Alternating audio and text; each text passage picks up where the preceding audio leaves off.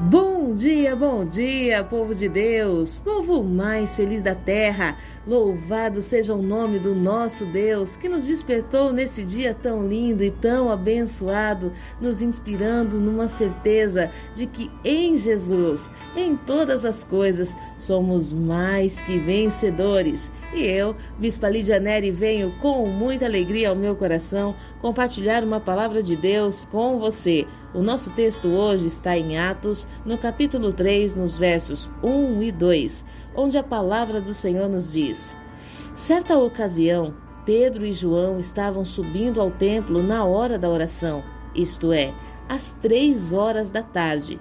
E aconteceu que um homem aleijado de nascença estava sendo carregado para um dos portões do templo, chamado Portão Formoso.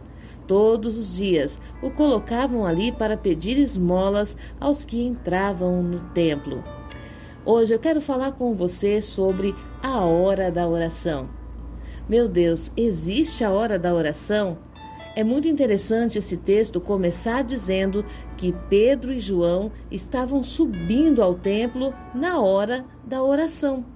O que será que João e Pedro estavam indo fazer dentro do templo?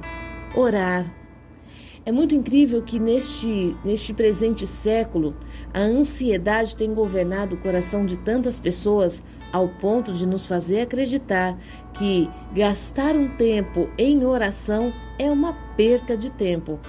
Eu posso, para ganhar esse tempo, para não ficar paralisado, eu posso orar enquanto estou dirigindo, eu posso orar enquanto estou exercendo a minha função no meu trabalho, eu posso orar enquanto estou organizando a minha casa. Mas o incrível desse texto é que diz que Pedro e João não somente oravam, como eles iam ao templo. Ou seja, a minha atenção não estará dividida com as demais funções. Esse tempo é um tempo de exclusividade ao Senhor. E se nós observarmos o texto de Atos no capítulo 3, nós vamos ver logo no verso 2 um homem que necessitava de um milagre. E esse milagre não podia ser comprado com dinheiro. Afinal de contas, estamos falando de um aleijado de nascença, que há muito tempo era colocado na porta do templo a fim de ganhar esmolas. Quantas pessoas entravam e saíam do templo?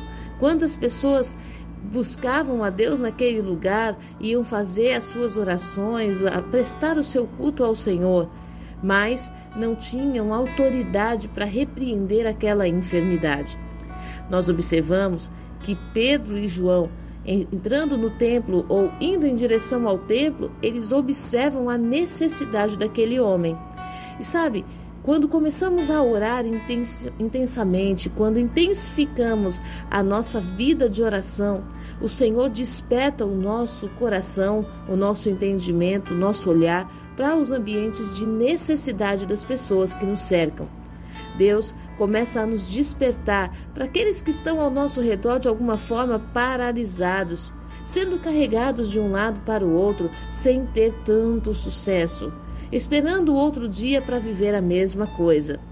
Às vezes, algumas pessoas que estão ao seu redor têm perecido, porque o que adianta Deus te mostrar aquilo que está acontecendo se em você, por falta de oração, não vai haver a autoridade necessária para transformar esse cenário? A hora da oração, ela nos leva a um nível de intimidade com Deus, ao ponto de sabermos que Deus pode agir através de nós. A hora da oração nos faz reconhecer os nossos pecados, nos faz confessá-los diante de Deus e nos arrependermos. Ter uma vida de transformação sem oração é impossível. Só que muitas vezes estamos insistindo nas muitas funções, até mesmo dentro do templo, achando que as nossas muitas funções, o nosso trabalho, aquilo que estamos entregando ao Senhor vai nos purificar, vai gerar intimidade com Deus, quando na verdade o que gera intimidade é a oração. Vamos transferir isso para um casamento? Vamos dizer que você aí, casado com seu cônjuge, você tem a pessoa que você ama muito ao seu lado. Durante o primeiro ano de casamento, você se dedicou completamente a organizar a sua casa, a manter todas as contas em dias. Você trabalhou direitinho, você comprou tudo aquilo que era necessário para sua família. Mas durante esse um ano de casamento não houve um momento de conversa, um olho no olho, onde você pôde falar dos seus sentimentos, dos seus medos, dos seus erros e falhas, não pôde pedir perdão. Você sabe que feriu, mas não pediu perdão. O que será que vai acontecer no segundo ano de casamento? Será que você vai ter a mesma motivação para trabalhar? Será que as necessidades da tua esposa, aquilo que é necessário para os teus filhos, vai ter o mesmo grau de importância do primeiro ano? Muito provavelmente não.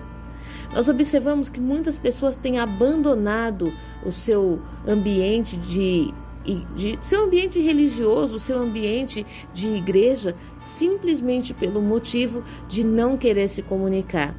A oração foi o meio que Deus nos deu para que nós pudéssemos ter uma comunicação aberta com o Senhor onde nós não precisássemos de alguma forma nos esconder atrás dos nossos muitos afazeres.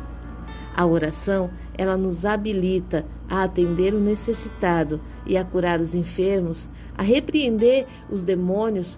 A oração, ela nos mostra o poder de Deus, a grandeza do seu amor e a sua fidelidade.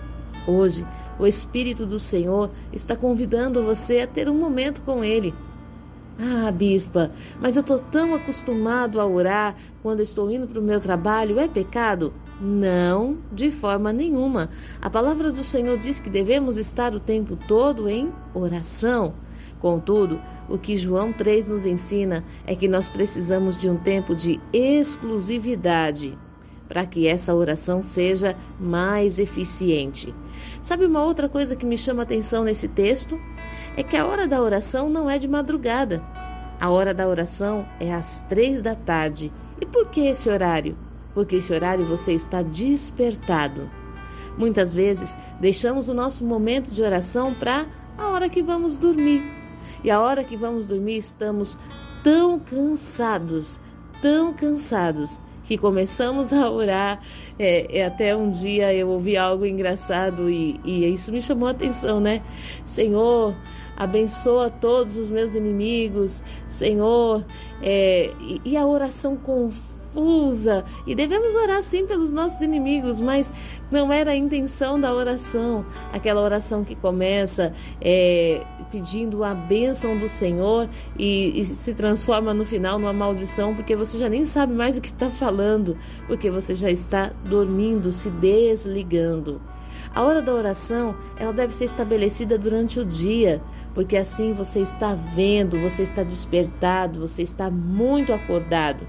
Quando você vai orar, quando vai dormir, então você tem a luz apagada, você tem o silêncio do seu quarto, você tem todos da casa dormindo e isso certamente não vai gerar um ambiente de intimidade quando nós estamos tão cansados. Sabe o que, que nós podemos avaliar? Se nós podemos transferir a nossa comunhão com Deus para um casamento, o melhor momento de se conversar, de se ter uma intimidade com o cônjuge, não é na parte da manhã? Quando ambos acordam despertados, descansados, com a mente mais tranquila, apaziguado em seu coração, ali você consegue ter uma conversa tranquila, uma conversa frutífera. Ali você tem paciência para ouvir, ali você tem o dia inteiro para discernir o que Deus falou Muitas vezes, quando Deus fala com você na madrugada, o que, que você faz com essa informação? Você dormiu. No outro dia você nem lembra se você sonhou. Sabe, nós precisamos reavaliar isso. O ministério de João e o ministério de Pedro foi um ministério de muito sucesso.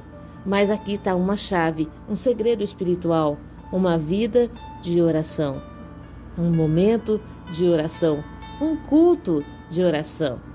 Nós podemos convidar as pessoas para tantas coisas na casa do Senhor. E para muitas delas, as pessoas se esforçam para estar. Mas quando convidamos para uma vigília ou para um culto de oração, ai meu Deus, como que vai ser isso? Uma hora de joelhos orando, uma hora clamando? Ai, uma hora é tão pouco quando a gente tem tanta coisa para ouvir e tanto a se falar. Que Deus possa despertar no teu coração o desejo dessa intimidade com Deus. Que o Senhor possa te fortalecer nessa manhã a, e nesse entendimento você possa buscar ainda mais a presença do amado, daquele que entregou o seu filho querido, o seu filho amado, para te resgatar. Que hoje você viva a maior e mais intensa experiência de oração, a experiência da intimidade com aquele que te separou para Ele. Que Deus abençoe sua vida, abençoe sua casa e a sua família, em nome de Jesus. Tenha um dia abençoado. Fique na paz.